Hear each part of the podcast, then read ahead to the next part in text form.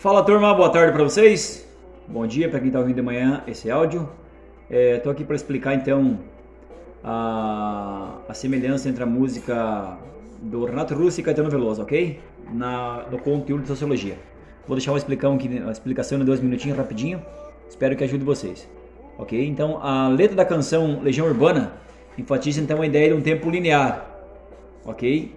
Que pode ser perdido ou deixado para trás então aquilo não, se, não, não setei mais o tempo que passou, ou seja, não volta, aquilo que passou não volta, né?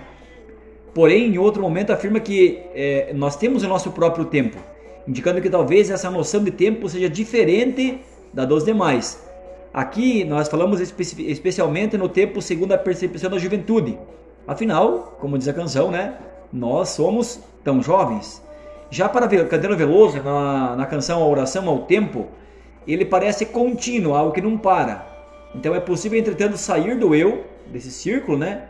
É, escapar do tempo, que parece ser contínuo e se reencontrar com ele num outro nível de vínculo. Essas duas canções revelam uma percepção de tempo linear própria da sociedade capitalista, da nossa, da nossa sociedade, certo?